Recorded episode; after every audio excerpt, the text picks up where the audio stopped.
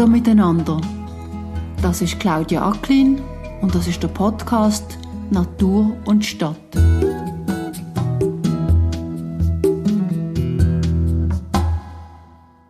Also man kann sich vielleicht das so vorstellen, dass die Verbindung von Stadt und Land ist regional gesehen sehr viel enger gewesen. Das sind sehr viel verflochtenere Wirtschaftszusammenhänge gewesen, im Sinn, dass die Stadt ja auf die Versorgung vom, durch das Umland ist angewiesen war.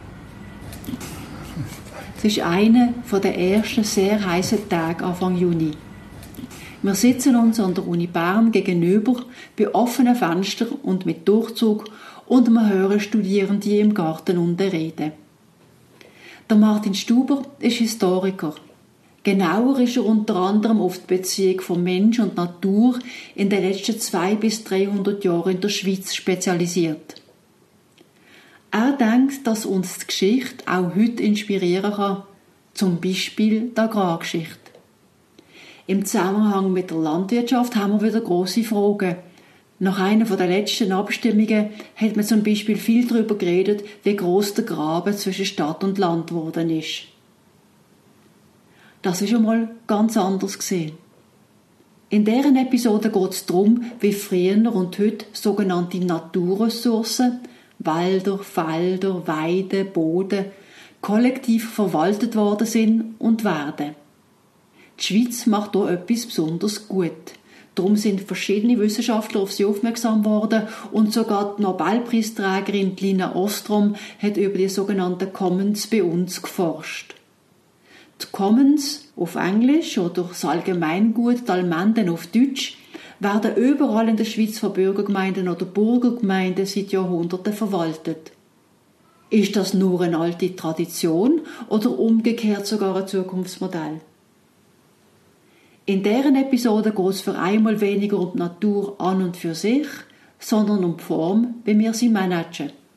Doch zuerst nochmal, was genau ist vor rund 300 Jahren anders gewesen? Also man muss sich vorstellen, dass die Agrargesellschaften mit beschränkten Transportmöglichkeiten, klar hat es das auch gegeben, äh, ein globaler Handel hat auch existiert, aber nie in dem Ausmaß natürlich wie heute.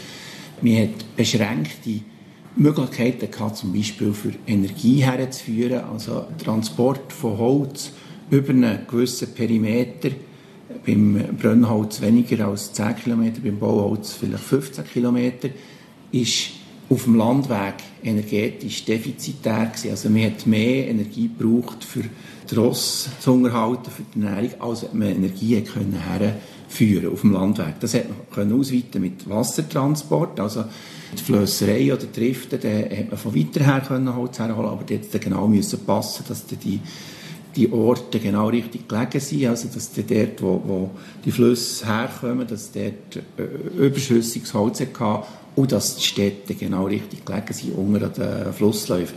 Aber auch das ist beschränkt. Mit anderen Worten, wenn ich jetzt mal beim, eine Einführung mache auf, auf die Energieversorgung, ist man auf Gedeihen und Verderb, auf die Nahressourcen angewiesen gewesen. Also hat eigentlich jede Stadt hat also Stadtwälder gehabt, die eigentlich ein Teil waren von ihrer Ausstattung. Also wenn man sich vorstellt, wo die Städte gegründet wurden, zum Teil von Landesherren, zum Teil eben, also in zunehmender Autonomie, sind immer auch Wälder dazu gewesen, wo, wo eigentlich sie denkt sind, dass sich die Einwohnerschaft von dort her versorgt. Genau gleich aber auch Almenden, wo dann äh, Tiere haben können, auf die Welt getrieben werden oder die nachher periodisch gebraucht wurden, auch zum Anbau von Getreide äh, und so weiter. Beides ist eigentlich ein Teil der Stadt und man hat das lange nicht in den Blick genommen, eigentlich bis in den letzten Jahren, vielleicht schon fast Jahrzehnten, wo man mit Urban Gardening stärker auch das Bewusstsein wieder hat bekommen, wie man angewiesen ist auf Nahrungsproduktion und die globalen Handelsströme vielleicht zunehmend hat in Frage stellen.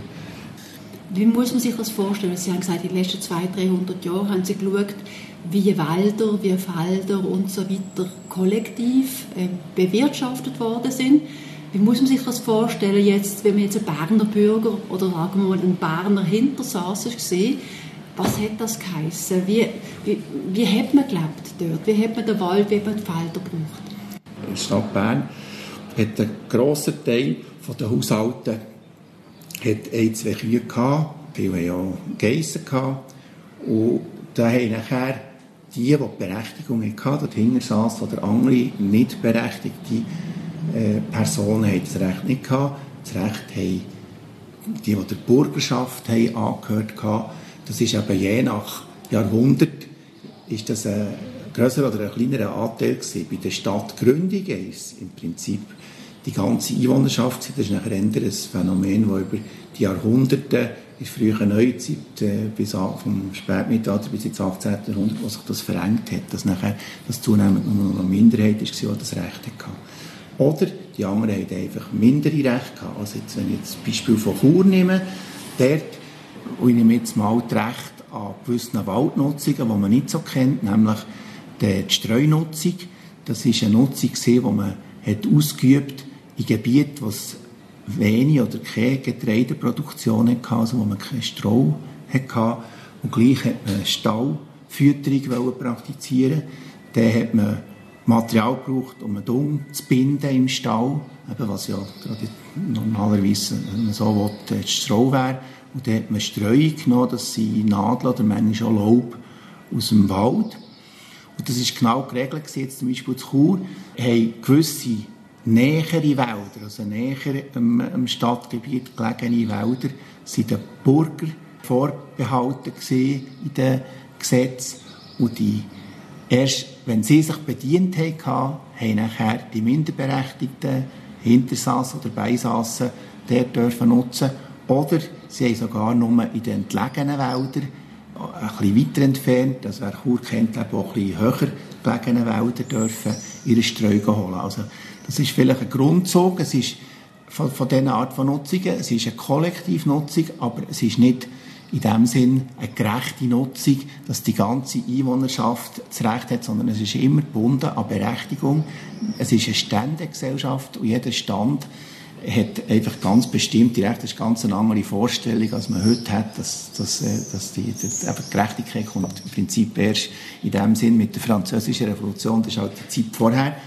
Es ist eine es tut einschließen oder ausschließen die Art von Nutzung. Man sagt genau, die dürfen, die dürfen nicht. Das, ist durch, durch, das kann durch, äh, durch das Haus bestimmt sein oder durch eine Familienzugehörigkeit. Der Martin Stuber teilt die Gesellschaft in drei Energiezeitalter ein.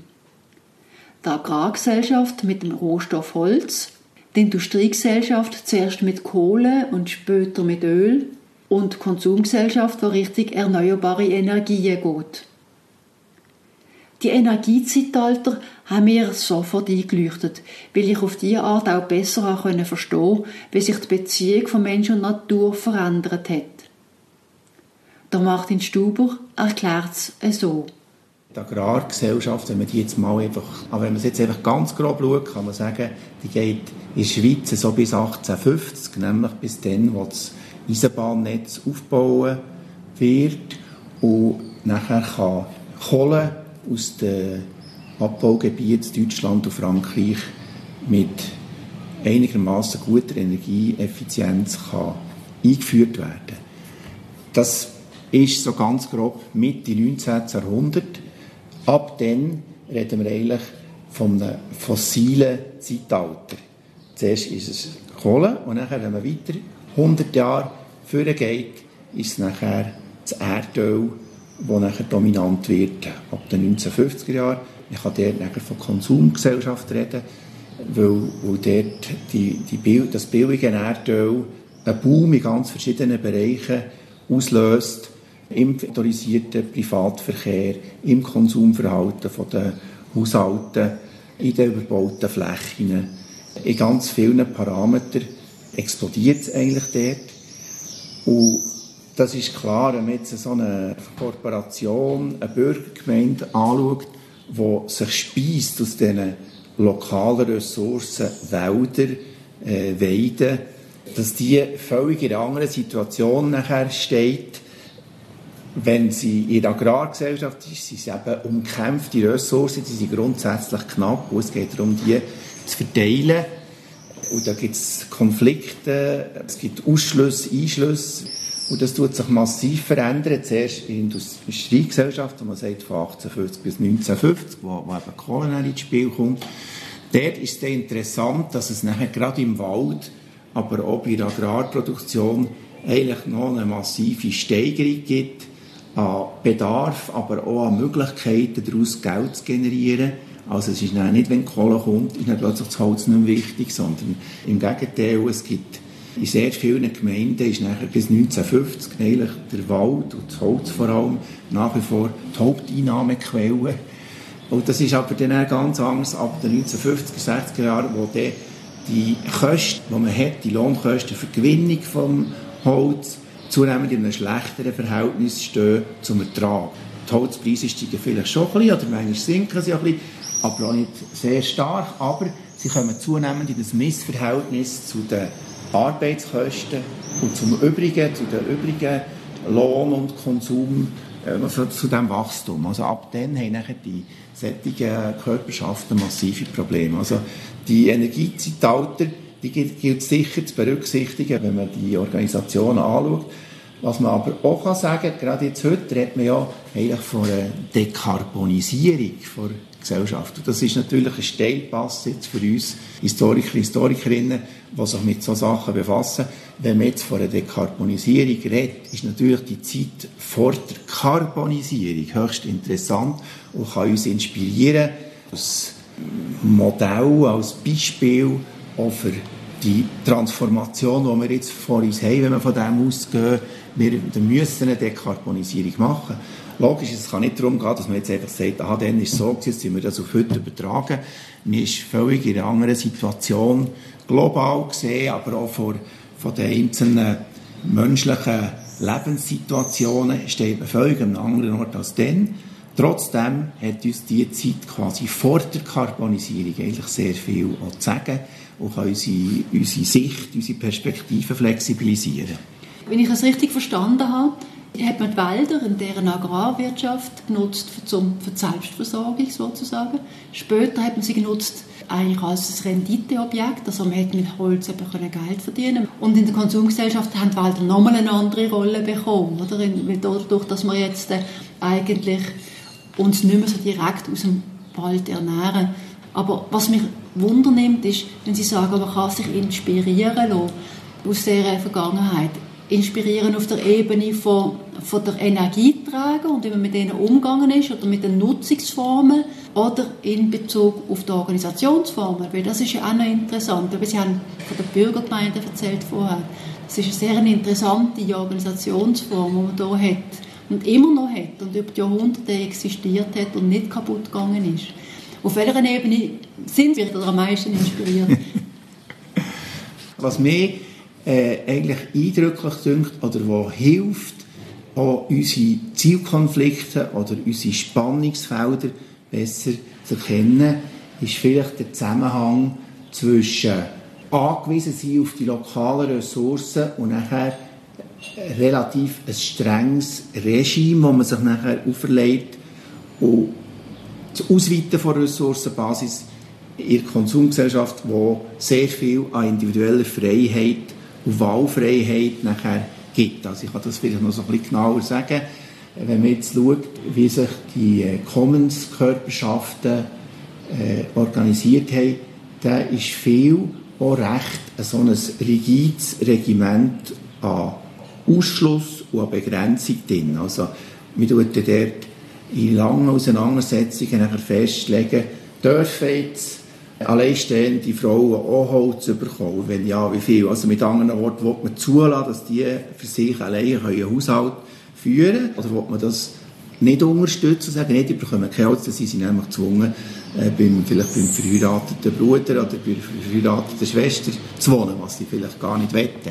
Das ist so eine klassische Sache, oder, die gar noch nicht so lange her eigentlich bei uns ist, wo sich junge, alleinstehende Leute das nicht können leisten Es ist ja so eine Mischung vielleicht von, von Moral und können leisten, wo das einfach nicht drin gelegen hat. Das wäre so ein, ein Beispiel. Oder? Wir, wir fußen mit vielen von unseren Freiheiten auf einem, ja, für uns unbegrenzten Energiepool, wo wir uns einfach können, kaufen, von auswärts nehmen. Das ist ein Spannungsfeld, wo man sich vielleicht zum Teil noch nicht so bewusst ist. Das ist ja nicht nachher gar nicht etwa die Aussage, dass man sagt, ja, man kann jetzt mit der mit der Klimabedrohung nur adäquat reagieren, wenn man, wenn man ganz viel verbietet.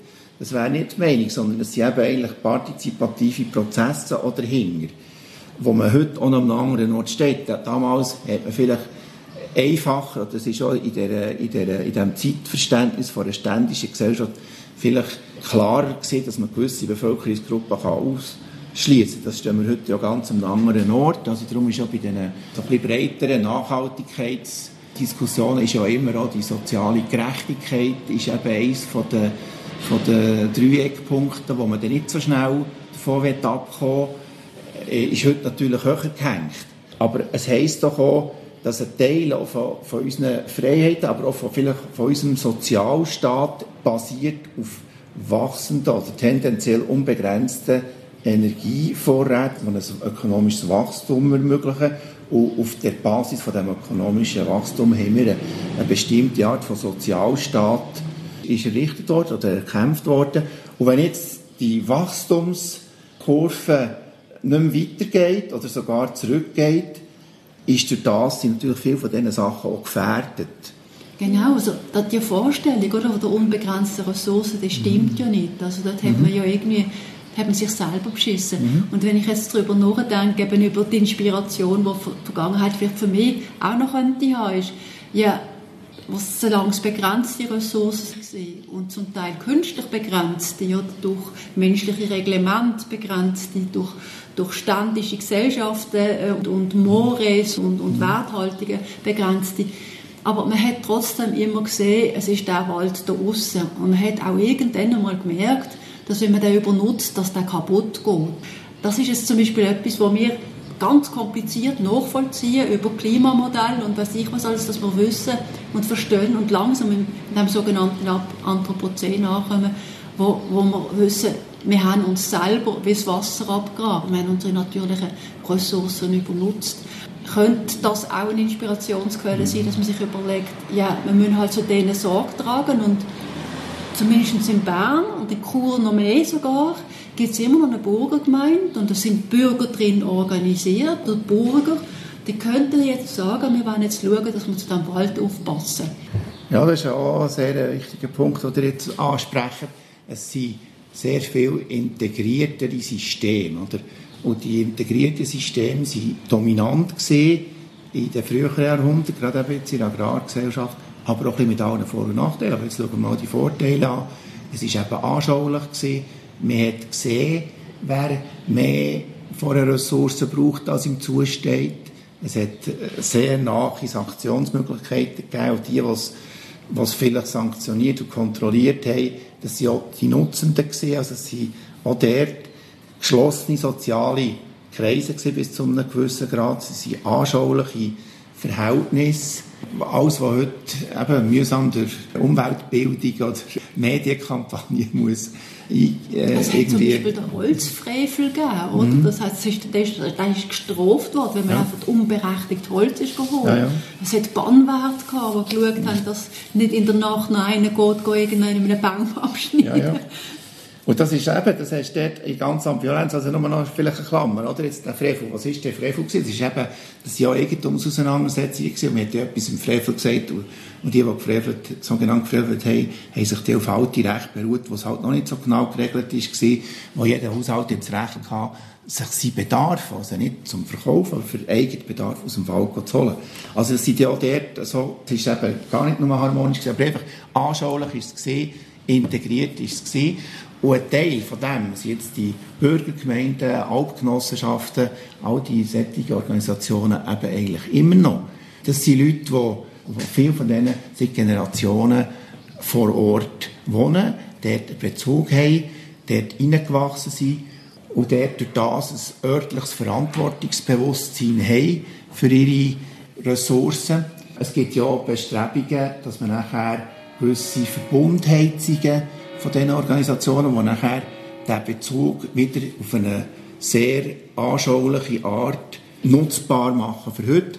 Also wenn wir jetzt zum Beispiel die Burgergemeinde Bern schaut, oder, die ihre Wälder relativ kommerziell nutzen. Und das ist natürlich auch ein Teil, von, wenn man jetzt von der Burgergemeinde aus schaut, die haben nicht Steuereinnahmen, das ist das ein Teil von den Einnahmen, respektive sie schauen, dass es auch nicht ein grosses Defizit gibt vom Wald. Also ist der Ertrag, der finanzielle Ertrag, ist jetzt relativ hoch gehängt. Dort ist man natürlich nicht mehr im gleichen anschaulichen Kreis drin, sondern man generiert Geld und macht nachher etwas mit dem Geld. Jetzt Burgergemeinde äh, Bern sollte das nicht für sich nachher eigentlich oder unter ihresgleichen verteilen, sondern das sind nachher kulturelle Förderungen, äh, was, was sie dort finanzieren. Respektive beim Wald eben seit einigen Jahren schauen sie einfach, dass das Defizit nicht zu gross ist. Aber nachher, bei gewissen ländlichen, ist der Kreislauf einfach immer noch da. Und zwar haben ja die auch das Problem, dass ein zunehmend grösserer Teil von ihren Mitgliedern vielleicht nicht mehr agrarisch tätig sind, aber sie, sie wohnen noch dort und wollen ja ihre, ihr Haus, ihre Wohnung heizen. Und wenn man nachher das so in Verbund Heizsystem kann einspeisen kann, das ist das ein, eigentlich ein schönes Beispiel, wo nachher das integrierte System in die heutige Zeit ist transponiert worden. Vielleicht andere so Systeme, wenn man jetzt ein bisschen vom Wald noch weggeht, das gibt ja sehr viele Bürgergemeinden, Bürgergemeinden, die einen Teil von ihrem Land in Bauland haben oder noch jetzt umwandeln. Die Ressourcen oder überhaupt die Bürgergemeinden sind eigentlich auch sehr dynamische Körperschaften, die jetzt nicht nur quasi die Energiezeitalter oder auch andere Veränderungen einfach so passiv über sich gehen lassen. Sonst gäbe es gar nicht mehr, wenn das so wäre, sondern die sind Teil von der Transformation, sie die sogar aktiv mitgestalten oder mindestens aktiv darauf reagieren und die Ressourcen selber auch transformieren. Einfach im Unterschied zu, wenn die Ressourcen vielleicht privat wären oder kann die lokale berechtigte Bevölkerung dort bei dem Umwandeln mitreden und mitgestalten und helfen, dass es integrierte System bleiben.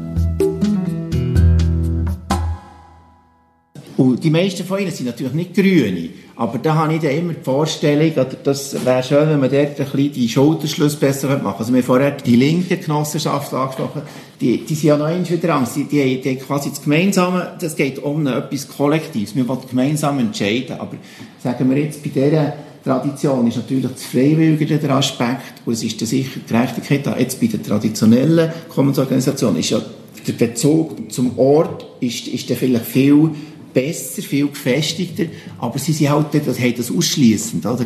Und dann gibt es vielleicht, äh, sagen jetzt, eine Klimajugend oder überhaupt einfach eine Bewegung, von, die auf eine ökologische Transformation her will, die sind dann wieder stark urban prägt und kommen zum Teil aus der Wissenschaft, zum Teil aus der äh, vielleicht äh, politischen, sagen wir, Arbeit, Demonstration und so. Das sind so unterschiedliche Populationen auch von der, vom Habitus, den die Leute haben, aber es gibt einen gemeinsamen Kern, oder? Und wenn man das, wenn das einem würde gelingen die zusammenzubringen, die, wo das Gemeinsame ist, dass sie sich für, für das Gemeinwohl einsetzen und bereit sind, etwas, etwas dafür zu tun und nicht alles einem Markt überlassen und nicht alles dem Staat von oben überlassen, sondern so eine mittlere Ebene anschlagen. Und da habe ich, da, das sehe ich so ein bisschen als ja, Mission ist ein, grosses Wort, aber wir probieren das in unserem in unserer Schweizerischen Gesellschaft für ländliche Geschichte das mit anzustoßen, dass wir Beispiele geben aus der Geschichte, wo wir zeigen, wie dynamisch und wie viele Transformationen eigentlich die sättigen Körperschaften schon haben mitprägt. Und äh, dass es eigentlich durchaus ein Potenzial da wäre, jetzt die anstehende ökologische Transformation mitzutragen solange man so direkt im, mit der Naturalressource, mit Wald, Feld in Kontakt ist, gewesen, selbst meine Mutter mit, dem, mit ihrem Schrebergarten, mit ihrem Familiengarten, ist der Bezug vorhanden. Man identifiziert sich, man weiß, man leidet, man weiß, oh jetzt hagelt es, oh das ist gar nicht gut, oh jetzt ist es trocken, das ist auch nicht gut, warum hat es jetzt so viel Käfer diesmal?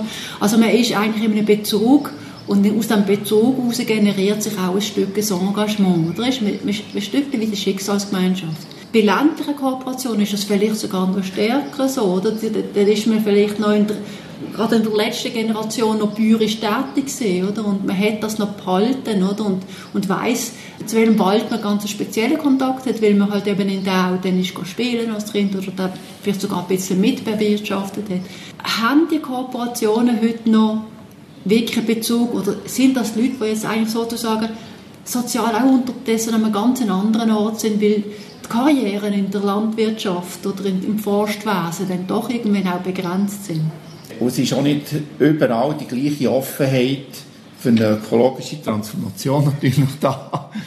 Ich rede jetzt mal einfach nur vom Potenzial. Oder? Das, wär, das ist ja eigentlich immer so gewesen, es ist ein Wechselspiel von diesen lokalen Organisationen und nachher übergeordneten Tendenzen oder auch bundesstaatlichen Einfluss. Also, wenn ich jetzt das Beispiel nehme, der Einbezug der Frauen in diesen Organisationen hat eigentlich lang geklemmt, also im Sinne der rechtlichen Einbezug.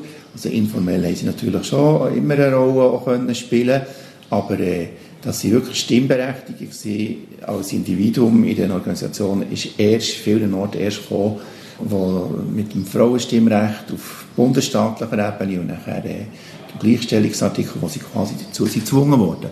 Auch sehr viel an Umweltgesetzgebung hat natürlich das Selbstverständnis oder die Praktiken von diesen Organisationen massiv verändert. Umgekehrt muss man aber sagen, die Bundesgesetzgebung hat gar nicht können funktionieren ohne Verflechtung oder Einbeziehung von den Organisationen, wo sie an vielen Orten mit Abstand die grössten Waldeigentümerinnen sind, mit 90, 95 Prozent Waldbesitz kann man ohne sie eigentlich auch kein, äh, kein noch so gut Forstgesetz umsetzen. Also es ist eigentlich immer ein Wechselspiel gewesen, was vielleicht eben typisch ist für die Schweiz äh, und vielleicht auch eine gewisse Qualität oder eine, Beispielhaftigkeit jetzt für das, was der vorher hat angesprochen das globale Interesse an den Commons, äh, da kann eigentlich die Schweiz viel gute Beispiele auch beitragen was, was eigentlich an der äh, partizipativen Form auf vielen Ebenen eigentlich, was das alles für. Also jetzt, wenn ich noch auf Elinor Ostrom kommen, sie hat ja sieben acht so Prinzipien entwickelt aus ihrer empirischen Forschung. Was sie sagt, das macht eigentlich eine erfolgreiche Kollektivorganisation aus, wenn sie diesen Prinzipien folgt. Und erfolgreich ist für sie eben die Robustheit oder einfach eine nachhaltige Nutzung über eine lange Zeit. Und eins von denen, das wird jetzt hier rausheben, und das passt eben sehr gut jetzt zur Schweizer Situation, da sagt sie, es ist auch gut, wenn die Ressourcen nicht einfach einer klaren hierarchischen Verwaltung unterzogen ist, wo nämlich Bund, Kanton, Gemeinde, sondern wenn es eine Vielfalt von Institutionen hat, die sich zum Teil überlagern oder nebeneinander stehen. Warum? Weil dann sind die gezwungen, miteinander in Kommunikation zu treten und gemeinsame Lösungen zu suchen. Wenn es mehr, mehr gibt, dann gibt es Reibungsfläche, Reibung gibt Kommunika oder ist Kommunikation.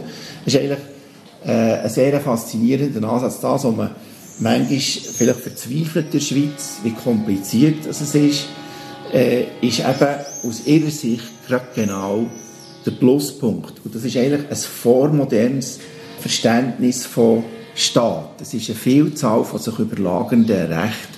Ich nehme das Beispiel äh, Alp, Alpen zu Arosa, wo ja der Churer Bürgergemeinde gehören, aber dort ist dann nachher die Einwohnergemeinde äh, Chur ist eigentlich die, die es nachher ausführt, der Nutzer Schaden hat, aber die Eigentümer sie, sie ist die Burgergemeinde Chur. Nachher spielt dort mit der Bauerngenossenschaft, das sind die bestossenden Bauern, die sich organisieren. Nachher hat es die Gemeinde Arosa, die begrüßt wird. Es hat auch noch eine Bürgergemeinde Arosa. Nachher hat es der Plantahof, der vom Kanton mitmischt. Und für viele Entscheide, die dort auf der Alp getroffen werden, ist, müssen all die Organisationen, noch mehr, die ich jetzt nicht aufgezählt habe, begrüßt werden. Die gehen zum Teil zusammen die Situation anschauen und kommen dann zusammen zu entscheiden. Und das geht manchmal lang, Aber allermeistens sind es nachher sehr gut fundierte, kommunikativ gut fundierte Entscheide, wo, das, wo der Lohn sind für das komplizierte Setting.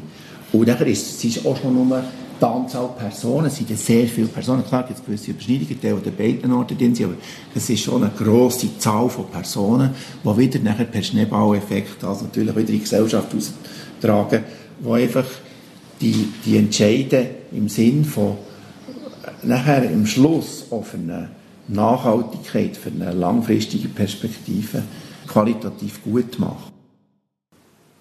Wir Schweizer ächzen manchmal unter diesen komplexen Verwaltungssystemen. Von Martin Stuber und von der Lina Ostrom habe ich aber gerade gelernt, dass die vielen Überlappungen und das viele Personal eben gerade für nachhaltige Entscheidungen sorgt. Es gibt international aber auch bedeutend dynamischere Gruppen, wenn ich zum Beispiel an die Klimajugend denke, wo alarmiert ist und vorwärts machen Haben die Bürgergemeinden denn solche dringende Anliegen überhaupt auf ihrem Radar? Wie könnten sie mithelfen? Und sind Bürgergemeinden, die schon seit Generationen existieren, nicht sogar in der Pflicht, zu einer nachhaltigen Zukunft beizutragen? Ich kann vielleicht noch sagen, dass wir auf das Problem sind gestoßen im Zusammenhang mit den SDGs, also den Sustainable Development Goals wo ja vom Bundesrat, äh, vom Schweizer Bundesrat auch sehr hoch gehängt wird. Das ist ja, eine, ja etwas eigentlich sehr eindrücklich. Das sind 17 Ziele, die eigentlich für die Transformation stehen, wo man in der UNO ist übereingekommen, dass, dass, dass man sich da einigen auf die 17, die eben von Armut und Bildung und Gender bis zu den ökologischen Zielen im engeren Sinn gehören, respektive die ökologischen Ziele eben in diesen weiteren Kontext einbetten und durch das äh, ja, eine sehr breite, umfassende Zielsetzung für eine bessere Welt im Sinn von einer Antwort auf Klimabedrohung, vielleicht soll man es sagen. Jetzt kommen dort die Commons nicht vor, oder?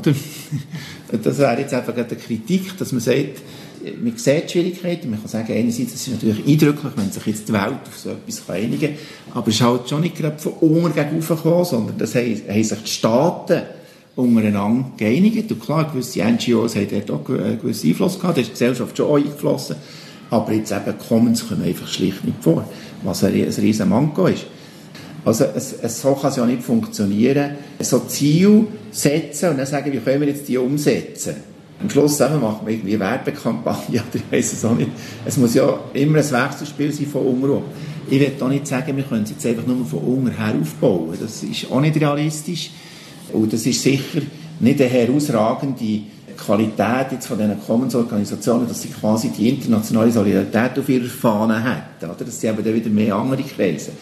Aber sie könnten ein Teil sein. Und wenn man eben das nachher stärker vergleichend schaut, dass man sieht, aha, wir haben die Beispiele, die ihr vorher gesagt habt, von, von indigenen Gruppen, die, die zu Ressourcen schauen, was haben die für Probleme, wie können die in diesem globalen Markt geschützt werden, wie sind wir durch die ganzen Modernisierungsschritte, die uns auch hätten können auflösen aha, wir sind gestützt worden, der Staat hat uns eben anerkannt, rechtlich. Das ist auch eines von diesen Kriterien von, von Rostrom dass es von übergeordneter staatlicher Instanz eine rechtliche Anerkennung braucht, dass das absolut äh, essentiell ist natürlich. Und das ist in der Schweiz, nicht zuletzt auch mit dem Föderalismus so, ist ja das nachher jetzt äh, auf Kantonsstufe geregelt worden, respektive es ist nachher auch im Zivilgesetzbuch ja auch äh, quasi national gesichert worden und so weiter. Auch die vielen marktbeschränkenden Massnahmen, die sich die Commons selber auch gegeben haben, oder die beschränkenden Massnahmen von staatlichen Institutionen sagen, die dürft schon euren Kollektivwald äh, dürft schon abholzen und Holz exportieren, dass ihr könnt Geld gewinnen für eure Schulen zu bauen, aber unter gewissen Regeln. Wir wollen, dass ihr, ihr müsst zeigen, dass ihr einen Waldwirtschaftsplan habt. Wir müssen zeigen, dass ein Teil von dem Geld, das ihr in der Wirtschaft durch den Export wieder in den Wald zurück investiert wird. Also es ist recht viel reguliert worden.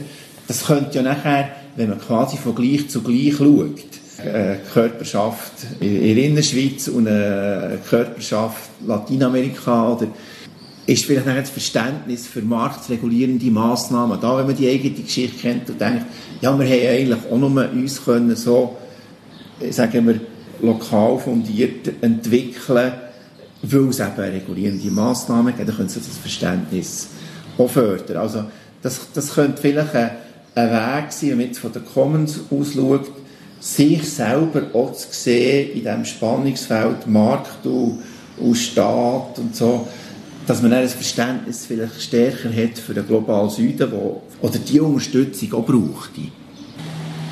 Sie haben jetzt gerade kurz beschrieben, dass die kollektiven Nutzungsgesellschaften, die Commons, dass die eigentlich auch ein Modell könnten sein für andere Nationen, für zum Beispiel den globalen Süden, für Gruppierungen, Genossenschaften oder was auch immer denn dort entstehen könnte, um dort die lokalen Ressourcen miteinander zu bewirtschaften. Haben Sie das Gefühl, irgendetwas an diesen Bürgerschaften, an diesen Bürgergemeinden, könnte auch ein Zukunftspotenzial für die Schweiz haben? Also gibt es etwas, das die mitbringen, wo wir in der Schweiz noch mehr könnten wiederentdecken, brauchen, einsetzen, gerade jetzt im Zusammenhang mit Biodiversitätszielen und der Klimakrise? Ja. Ja und nein. Also wenn sie sich eben transformieren, also da kann ich jetzt vielleicht wieder das Beispiel nehmen von Bürgergemeinde Chur. Die haben vor rund zehn Jahren oder zwölf Jahren sind sie auf 7 oder 8 Prozent nur noch gesehen von der Stadtbevölkerung.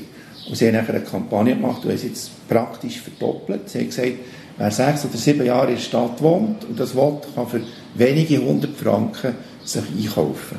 Und das ist eigentlich ein guter Weg, auch zur Erneuerung, weil sie haben dort schon ein, wenn sie eine Rolle spielen wollen, ist halt schon ein eine Frage, wie viel Prozent der Bevölkerung können sie repräsentieren. Oder? Und dann ist die Öffnung auch personell halt wichtig. Also das heisst ja, also zum Beispiel die äh, Bürgergemeinde Bern, die hat heute, ich glaube, sogar mehr als die Hälfte von Mitgliedern, die nach 1800 sind, dazugekommen. Also das ist eigentlich etwas, was sonst nicht passt oder sich beißt mit unserer mobilen Gesellschaft. Man ist heute nicht mehr gleich konstant einfach an einem Ort. Und dann ist das sonst wie ein strukturelles Problem, das eigentlich eine gewisse Legitimation verhindert, wenn sie das nicht machen, die Öffnung. Und jetzt eben Einzelne haben das schon ganz explizit oder sogar fördernd gemacht. Sie haben bewusst, sie sind das angegangen, dass sie mehr haben. Das ist ein Punkt, oder, wo, wo quasi, können sie eine Rolle spielen? Ja, wenn sie das machen, die Öffnung. Oder? Vielleicht ein zweiter Punkt, was wäre jetzt genau das, was man sich von ihnen kann hoffen kann. Das ist für mich schon das, was ich, im Prinzip habe ich so schon ein bisschen probiert zu erläutern. Das ist einfach die Qualität mit einer örtlichen Verwurzelung, guten Kenntnis von den lokalen Umständen, mit dem sozialen Netz, das lokal verortet ist, eigentlich auf freiwilliger Basis einen Beitrag zur Regulierung, zur Nutzung von diesen lokal vorhandenen Ressourcen zu machen. Und die Nutzung kann eben heute, entsprechend der heutigen Zeit, auf ganz vielen Ebenen sein. Das kann manchmal eine agrarische Menge sein, das kann Energienutzung sein, das kann aber auch haushälterischer Umgang mit Boden, mit Bauland sein, das kann aber auch kulturelle Impulse, können kulturelle Impulse sein, die man gibt. Es ist eigentlich eine partizipative Mitgestaltung vom örtlichen Raum. Und das ist ein, ein Riesenpotenzial, das sich auch aus der Tradition schöpft. Also jede von diesen Korporationen, Bürgergemeinden schaut gerne auf mehr oder weniger lange Geschichte zurück, häufig bis ins Mittelalter zurück. Das gibt dem Ganzen auch so eine gewisse Glaubwürdigkeit. Also wer soll denn Sachverwalterin sein von generationenübergreifender Nachhaltigkeit als eine Organisation, die es quasi durch ihr Dasein über all die Jahrhunderte schon ein bisschen beweist. Wir irgendeinen nachhaltigen Zug müssen wir auch haben, sonst gäbe es uns gar nicht mehr. Oder? Es gibt wie so eine, eine gewisse Legitimation oder Glaubwürdigkeit aus der Geschichte heraus. Und wenn jetzt die Geschichte noch bisschen dynamischer vielleicht erzählt wird, als einfach ja, wir sind schon im Mittelalter Nachhaltigkeit jetzt sind wir es immer noch, was weiss ich jetzt da vom Bund, oder? Das wäre jetzt so ein bisschen, dann tun sie ihr Potenzial nicht ausschöpfen, oder? Aber wenn das einfach ein dynamisches Verhältnis von ihrer, äh, Verständnis von ihrer Geschichte ist, sehe ich eben dort ein sehr grosses Potenzial, jetzt weiterzuschreiben an der Dynamik und bei der ökologischen Transformation äh, mitzuhelfen. Wenn Sie in die Zukunft denken, sagen wir ins Jahr 2050, das ist immer das große Schlüsseljahr im Zusammenhang mit der, mit der Klima, äh, mit der Dekarbonisierung der Welt.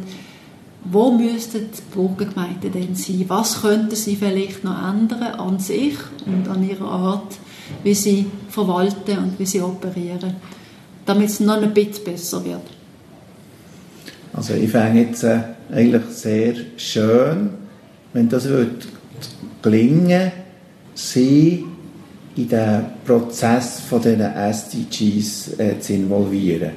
Dass sie dort ein Teil von denen sind, sie sie vielleicht auch können mitgestalten auf der, vielleicht jetzt nicht global, aber einfach auf der äh, mittleren oder regionalen Ebene und ihrem Selbstverständnis die Ziele äh, ihrem äh, könnte integrieren, nicht im Sinn von oben nach unten, sondern äh, wie selber so das zu ihren Leitbildern werden, indem es vielleicht auch umgeschrieben wird, modifiziert, aber dass so einen breiten Ansatz von Gemeinwohl, der könnte äh, in die örtliche äh, Gesellschaft, die örtliche, den örtlichen Umgang mit den Ressourcen einfließen. Folge